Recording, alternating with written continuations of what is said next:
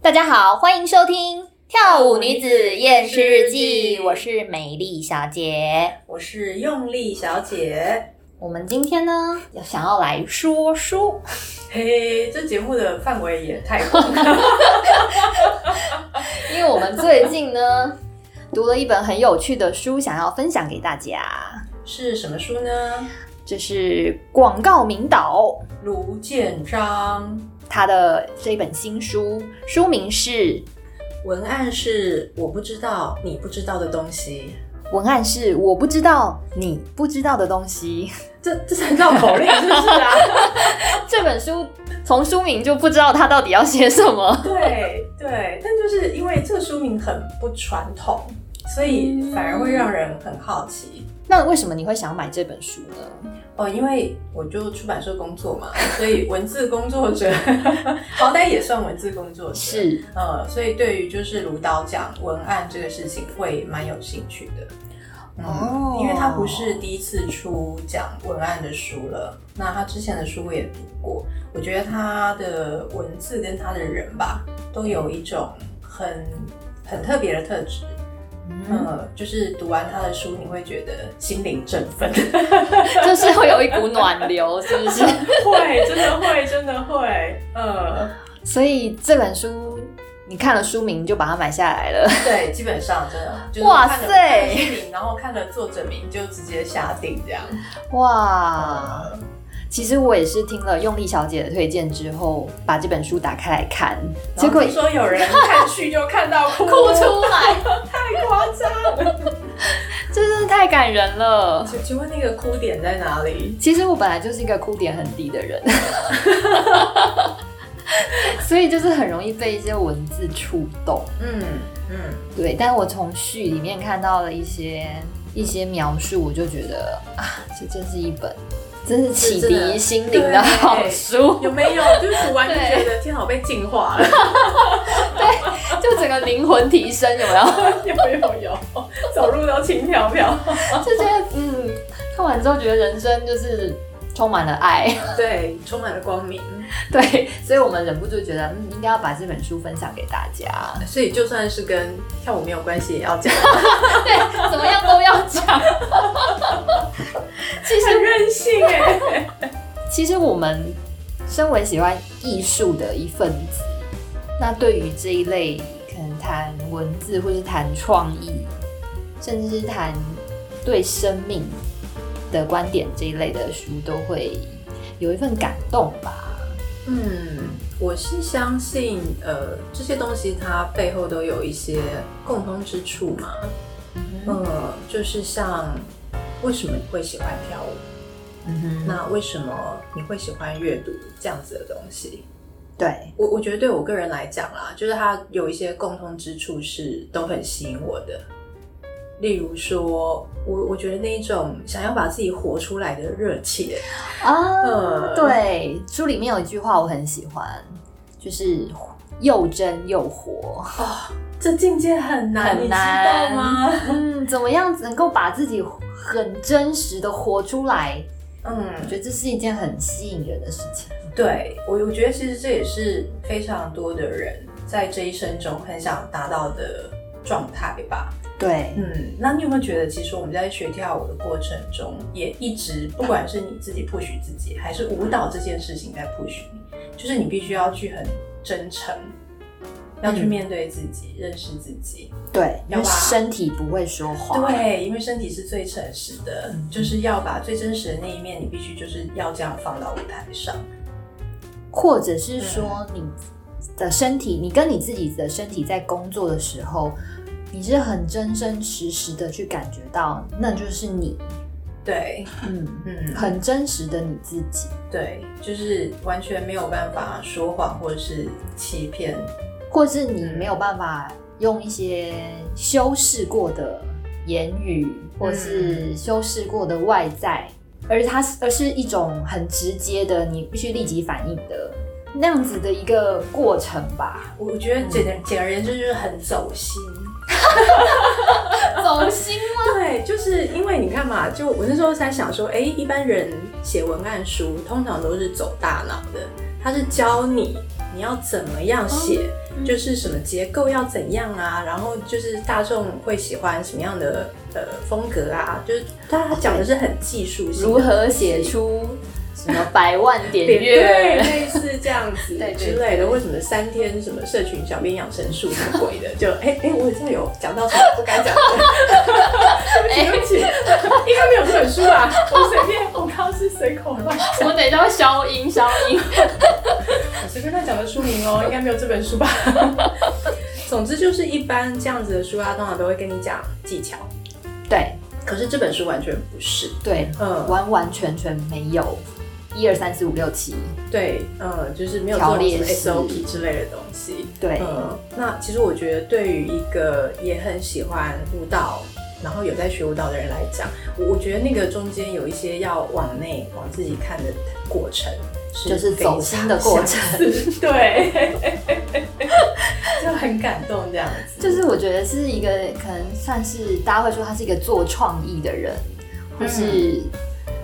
就是走这一类这一类的路线的人啊那他们会用什么样子的思路去创作，或是说他怎么样在他日常的生活里面，他是怎么样去想事情的？哎、对，就是呃，到底他们是怎么活的？怎么面对人生？怎么看待人生？是嗯，就是会蛮想知道的。譬如说我们刚刚在讲你怎么样享受自己啊，怎么样做自己的这件事情，嗯像像我们他有提到就是自在这样子的感觉。自在，你在跳舞的时候会觉得很自在吗？根据我们前三次的投票结果，你觉得大家自在吗？ 大家好像都很慌乱吧？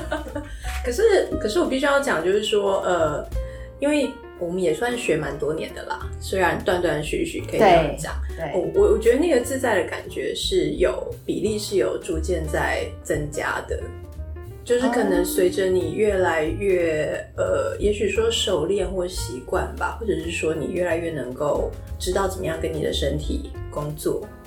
是对我觉得那个自在的比例是提高的，就是有时候会觉得哎、诶可以进入那一种非常舒服的状态。所以这个自在的状态呢，会不会就是就算旁边没有人，我还是会很 enjoy 在跳舞这个状态？我觉得应该要是哎、就不是说哎、诶我今天做这个动作是为了有人在看，我要把它做到标准。或者不是因为我在上课在跳给老师看？对对对，嗯，而是就是你真的就是很享受这件事情。就是你正在做的不仅是跟自己工作，嗯，同时你也是在表达自己。 对，那这个东西其实我觉得它有趣的点是，像呃，卢导他在书里面是写说，因为你很清楚你在哪里，然后你不是为谁而做，那他说这样在这样的状态下，你会有一种类似出神，我觉得那是一个极度专注的境界，是类似我们之前有心谈流对心流 境界，我觉得类似那个东西。哦然后你会灌注所有的精神进去嘛？那他最后说，因为你在，你自在，你才可能影响那个躺在旁边装睡的人。嗯，我对觉得很有意思，就是如果观众睡着了。 你进入这个状态，他可能就会醒来。你是说， 因为你很自在，所以即便台下的观众都睡 着，照跳。 不是啊，不是。其实我想讲，就是说，就是当你真的进入那个状态，或者我相信大家一定都体验过，当你在观赏舞蹈表演的时候，就是底如果下有人睡着，那个叫无名打呼了，我不想讲了。 真的真的，我可以理解。可是就是台上的舞者，他进入那个状态的时候，有时候你你就是会被他吸住，嗯，对，对对，就那个那个状态下，你是不会想睡觉的，你是不会觉得无聊的，因为已经出神了，对，嗯。而且这个出神是因为整个舞台，然后舞者的专注那样子的状态，它去影响到所有在场所有的人。我觉得是，嗯嗯就是那个引动的力量是非常强的，对，嗯，所以他这本书里面有一句话，我觉得说的很棒，就是这种自在的状态不一定代表是轻松的，可能是一种你的意自由意志发挥到最淋漓尽致的时候，所以你很清楚的知道你在哪里，它不是为什么，不是为谁而做，所以你会很出神，你会全神贯注。嗯，这听起来简直就是天人合一的境界啊！ 对，这这就是一种很棒的状态，对，嗯，就是那种能量场可以整个迸发整个出来的迸状态。 影响所有现场观众这样。对，听不懂的可以听上一集。对，我们听我们怎么聊能量场这件事哦。嗯，那所以还有其他的什么点是非常打动你的吗？再来，我想要聊聊输赢这件事情。你是不是一个很好胜的人？ 哦，我是啊。 哎、我是狮子座哎、完全完全没有在怕。 为什么你觉得自己很好胜？呃，我觉得当然星座上会很喜欢讲说狮子座是一个自尊心很高的星座，然后再加上我们也有聊过高敏感这件事情，是高敏感的有高敏感倾向的人又比较完美主义。所以我觉得那个好胜心不见得是跟别人比哦，就是说，哎、我要比谁厉害或怎么样的，而是你会对自己有一个呃要求。我觉得那个好胜心是这样子，比较是这样子的一个，不想要自己掉到某个自己设定的标准下面，低于那个标准。对，嗯，像我可能就是那种，我也是一个算是比较怕输的人。 呃，你讲的很委婉，很委婉哦。就是我从小是那种，哎你是优生吧？我不是资优生，但是我是模范生。有差别吗？啊有有有差有差，有我想到了，差有我想到了，自由生就是会被捞去，你知道，做一个自参加由班，对，会参加什么数理资然哦后什优么啊，奥林匹克数学竞赛的那对一种对，对对对对对，对嗯我不是那一种，不但哦我是你模范上生台领奖致辞的那一种，对对对不对对对对对好我对，懂了，模范组，模范组，很好， 两种我都没当过。好，模范生，请说。 对，就是曾经有人问我问过我说，从小到大都是模范生是什么感觉？你答得出来吗？我那时候其实愣了一下，因为我没想过这个问题。对啊，因为你没有比较啊，你没有不当模范生的时候， 你知道这跟鱼永远在水里面，人家问他离水是什么感，在水里是什么感觉，他是答不出来。没有，我后来想了一下，我回答他说，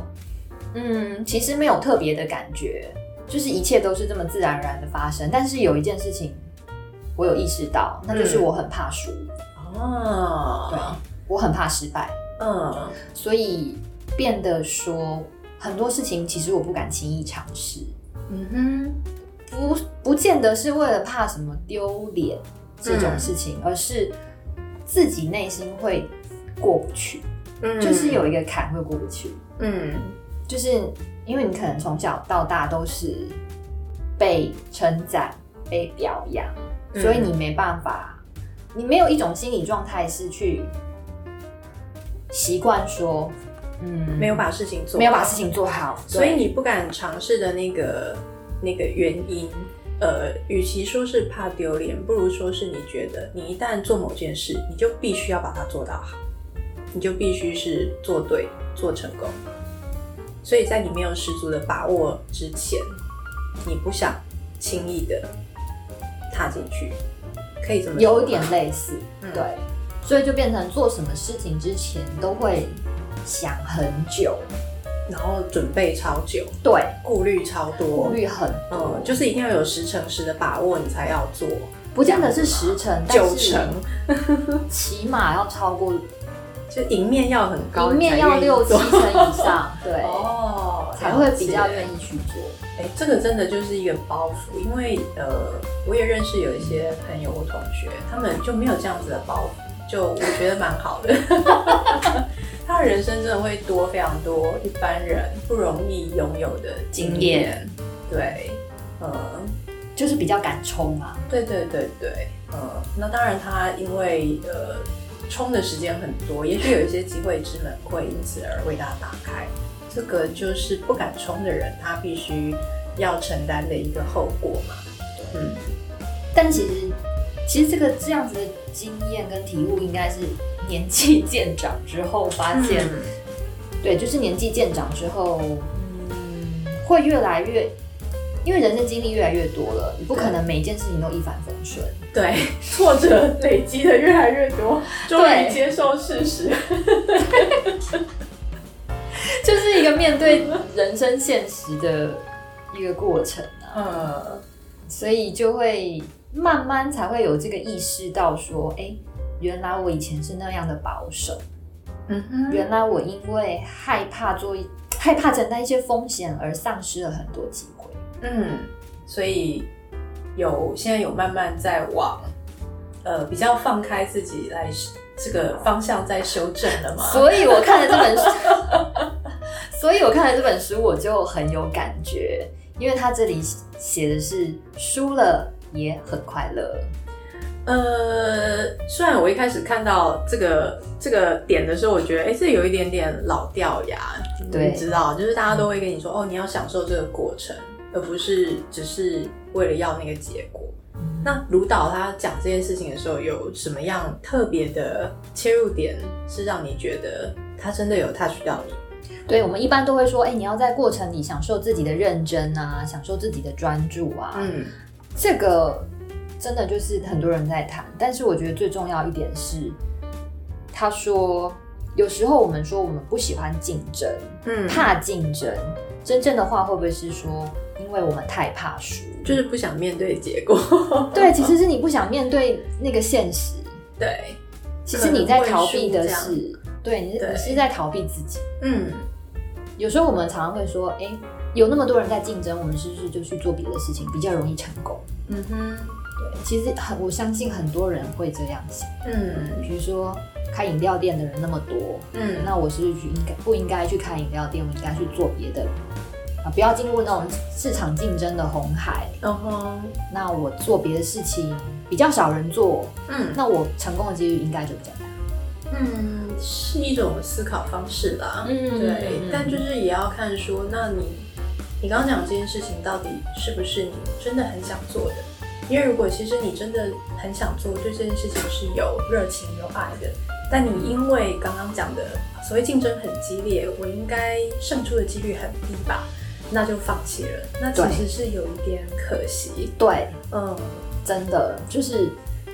其实有很多机会你，其实你不去试，你真的不知道。嗯嗯，你怎么知道那个是不是你本来应该要走的路？你只是因为看到人很多挡在前面，然后你就选择另外一个策略，嗯哼但是你放弃了你心中最优先的 priority，嗯。到最后真的有可能会后悔。嗯，有可能，对，因为简而言之就是等于你如果是有梦想的，那因为害怕搞砸就放弃了。对，或者是害怕跟别人竞争，嗯所以我会觉得这句话很有感觉是，你害怕竞争，你以为那是一种策略，其实你是因为不敢面对怕输这件事。嗯哼嗯对，哼，嗯所以，所以卢导在这边说，你还能够输，其实是一件很不错的事，至少你在赛场上，你知道吗？至少你是在那个场子里面，你是对啊在竞赛的人，而至少不你是是选手，你不是观众。你还没不是那个你没有上场，只能在旁边观赛的人。对，没错。嗯，嗯，所以输掉 NBA 球赛的球员很厉害，因哦为他们在 NBA 的球场上。嗯，能够能够进去，不管是赢是输都很厉害。对，所以只要你敢上场，你就赢别人了。嗯所以其实输或赢，它其实是一种相对的概念。，对，而且也只在相对的时间内，我觉得这个评断是生效的，因为长期来看，呃，甚至以整个人生来看，到底你这一场我这件事情的输赢代表什么？是不是它就定义了你人生的输赢呢？对嗯对，这真的是小时候我想不到的，嗯，真的是 大概等你毕业十年吧。你毕业十年才会知道，当年你好像赢过了某些同学，嗯你成绩名列前茅。嗯，但是十年过后，你真是会看到完全不一样的风景。嗯，真的是哎，尤其在台湾这样子的环境下，可能我们在学校的时候都会以学业成绩的优劣来作为所谓输赢的判断标准。对但真的要等出社会一阵子之后， 你才会体验到这世界还有这么多除了书念的好不好之外很重要的事情。对，哎人生真的不是只有读书。这句话我讲可能还没有说服力，但是模范生来讲就很有说服力。对，模范生说，人生绝对不是只有读书而已。 大家一定要听模范生的 血泪的先生，血泪心声，真的是。而且讲到传统的输赢啊，我觉得这边一个例子我觉得很不错。那种传统上的输赢，就在书里面导演导演有说，你可以找一天很认真的输，譬如说，例如说，你可以让公司里面的同事因为你而被老板夸奖。哎、这个很有趣嗯，嗯，这个很有趣，就是表面上你好像没有赢，甚至你是输了的感觉，但其实你的同事或者是你的老板，他真的不知道是因为你的原因而让你的同事表现得很好吗？嗯。你知道，这让我想到一句也是长辈很爱讲的话：“吃亏就是占便 宜。对对对，类似这种感觉，类似。 对，但其实很多人会看不透或是想不通这一点。对，我觉得但有时候人就是会忍不住要争一时之输赢，表面的输赢，对对对就是忍不住要争那个东西。可能争一时的升迁，或对，就是是功劳在我身上啊之类的，就忍不住。对很多人都会希望功劳在自己身上。对对，然后希望因此被看见呐、或者是说有一些职场上有更多的机会或什么的。可是就是长远来看，真的就是你你的实力不是这些东西在决定的。应该是说一个人的格局，嗯，他的他的格局不会只在于说你是独善其身，对。就是一个人更大的格局，他会是如何帮助别人成功，嗯，那你的境界就不一样。的确，就是你能够做到大家共好，呃，就是更像一个领导人，而不是只是一个为自己就是嗯争取什么东西的人这样。对，甚至就是你可以帮助别人变得更好。嗯，那就是另一个层次。对，对，所以说啦，你知道篮球篮球队里面有那个所谓的助攻，嗯哼，嗯，助攻也是一件很重要的事，也是一件很了不起的事，嗯，同时也很困难。对啊这真的很不容易，对，这其实每个人都有一个角色，那也许那个角色不是好像呃所谓的被拱在最上面的明星或者是什么的，可是其实都是很重要的。嗯，嗯，所以我们回到头来来看看，就是怎么样把自己活得很真这件事情。我们有时候会常常会觉得有些事情想要去做，可是就是一直想，嗯，缺乏行动 力。对，就是很多事情你就是怎么想，然后就会觉得，哎、可能会有什么风险啊，或者是可能很花钱啊之类的。对，你说例如那个掏钱报名舞蹈课吗？就是如果，所以书中就说了，如果你想到任何事，嗯想到超过三次，嗯，其实你就可以去做了。嗯这个我赞成。对嗯，那表示它对你来讲一定是一件重要的事，不然你不会一直想到它。对，嗯，所以就是平常已经这么累了，对不对？多 累。平常已经上班什么都很累了，那你嗯，对于你自己真正想做的事情，你为什么还要再为难自己呢？嗯，如果人生的出发点只是啊顾虑这顾虑那个，或者是不浪费金钱，那 那你就死掉就不花钱。对呀、的人是不会花钱的，呃啊烧纸钱例外啦。 最重要的是，是你要花心力才会意识到自己是活着的，嗯，所以想做就去做，而且如果你有喜欢的事情，你就要勇敢的去做，而且立刻去做。就不要浪费人生就对了。对，真的，嗯你看现在随便每天每年都有一个黑天鹅， 什么？就是你看 COVID 1 9说来就来，对不对？哦，对，真的无法预测。所以现在的世界已经变成，你不是像传统的过去那样子的观念，你可以一步一步的规划你的人生，没有办法了。嗯，我觉得现在的世界真的变动太快，非常快。所以你已经没有办法照传统的那种人生策略去过活的时候，你真的要好好的思考说，你有什么事情真的就是 right now，所所谓的传统人生策略是指什么啊？就是大嗯，你说什么？呃，毕业大学毕业进入一个呃大公司，然后就是你可以工作到六十岁、六十五岁退休，对对对对对然后接着领退休金，把余生给过完。类似。嗯譬如说，你会规划你自己二十岁做什么，三十岁做什么，嗯四十岁四十岁该进化到什么程度？这是跑城市是不是？应该是说，嗯这是一个有规划人生是没错，但是嗯你必须有应对变化的能力。嗯然后，因为世界变动的太快，嗯这些意外你都无法掌握，嗯，所以真的就是你有什么事情，真的就是要马上去做，嗯哼，嗯。嗯认真的去做好你喜欢的事情，嗯你才能够做一个你自己也喜欢的人。哦，这是真的。如果连你自己都不喜欢你自己的话，那到底你你活着会不会觉得有点愧对你这个生命呢？对，所以嗯还有一件一个观念是，如果任何你想做的事情，你担心的，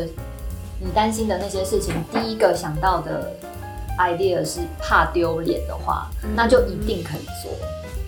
就这不是一个借口啊。不是借 口。如果那件事情你想到的只是会丢脸的话，嗯那就表示它没有什么风险跟危险性。哦吼就不会死嘛，顶不多会就是死，丢不会脸浪而费已钱，也不会， 也不会被人家骂。是多怕被骂。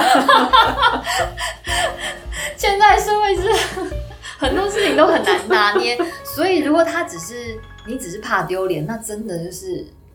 nothing to lose。哦，我我觉得这句话下次那个教室年度呈现的时候，老师就会拿出来讲了。 各位同学不参加理由是什么呢？怕丢脸吗？这不是个理由。怕丢脸真的不是一个理 由。对，所以真的是这个，应该是说这些理，这个怕丢脸这件事情，绝对是所有理由里面最烂的一个。哎，的确，就是就是完全完全没有必要为了这个理由而放弃。对。呃，不值得，不值得。嗯，所以我们在做一些，比如说练功啊、跳舞的练功啊，或者是一些体能训练的时候啊，嗯都是希望能够就是锻炼我们的基本功，然后强化我们身体表现的能能呃身强化身体的表现能力嘛。嗯嗯，你在不断的训练你的肌肉的时候，你就可以呃强化你身体的能力，然后可以做出下一个动作。嗯哼在这样子的训练当中，你就是会呃一直提升自己的体能，然后让你的体能提升之后，就不会因为疲劳而影响到你的呃表现。嗯所以他这边有提到一个概念是叫强弩之末，呃，听起来有点可怕。其实这我有点也不能说是 自虐，嗯，但我理解就是，呃，诶，我突然小小岔题一下好了。好你读过《燕子》这一本小说吗？有听过？有听过嗯？那它是那个朱少林，一个天才小说家写的。那故事里面就是呃描写了一个舞团的年轻人，一群舞者的故事。那他故事的男主角是一个呃就是舞蹈表现特别优秀、特别有天分的年轻人。然后这个年轻人曾经跟女主角说了一句话，就女主角赞美他很厉害嘛，然后这男主角就他就回应说，我只是在别人都撑不下去的时候再多撑一秒钟。哇， 你这真是精髓耶！对，我觉得这就是精髓，就是他这跟他讲的那个强弩之末，其实是呃，我觉得是一样的事情，嗯就是你能不能有那个意志力，有那个毅力，比别人多撑一比别人秒多，撑一秒，在你觉得你自己已经不行的时候，你还是坚持再多撑那一秒钟，你就会与众不同。对你就会突破。对，天哪！所以这讲到的就是一个心，是一个心法，更是一个挑战自我极限的一种态度。也许吧，我不知道这跟跑者所谓的那个撞墙期有没有异曲同工之妙，因为我不是一个有在练跑的人。嗯嗯，但是就他们也是说，就是到了那个期，你会觉得你真的快要不行了，但是撑过去之后，你就会哇，对，就是其实我们会常常在想说，我们在做练习的时候，都希望那个状态能够一直往上提升。嗯，因为你在真正上台表演的时候，其实或者上场比赛的时候，嗯其实你的表现可能会稍微打折。对，因为紧张啦，或者是疲倦啊，种种因素，嗯，对，所以其实我们在做练习的时候，都会希望能够做的有点 over 一点。对对对，稍微推到极限，或者是嗯，类似这个概念，对，所以像嗯、呃书里面有提到说，Curry 好像在练习的时候，嗯哼他都会做很多夸张的动作。哦，对他有提到，他会故意用一些很奇怪的姿势去投篮，去练习。那我觉得那个也蛮有趣，就是我会联想到舞蹈中，就是老师会玩所谓的即兴，哦，真的，就有些老师会带嘛，然后然后也有的老师会鼓励同学说，哎，你要呃，就是常常用各种你平常不习惯的方式去动你的身体，打破你身体的惯性，那可能会开发出它其他嗯，例如不同比较你平常少用到的协调性啦，或者是肌肉啦。就是一定就跟你平常惯用的身体的方式会有点不一样，那我在猜说，Curry 他是不是也在做？就他做这个练习，是不是也是为了达到类似的目的？那我不是很敢下结论，但我觉得是有共同性的。我想他应该也是在练习的时候尽量能够呃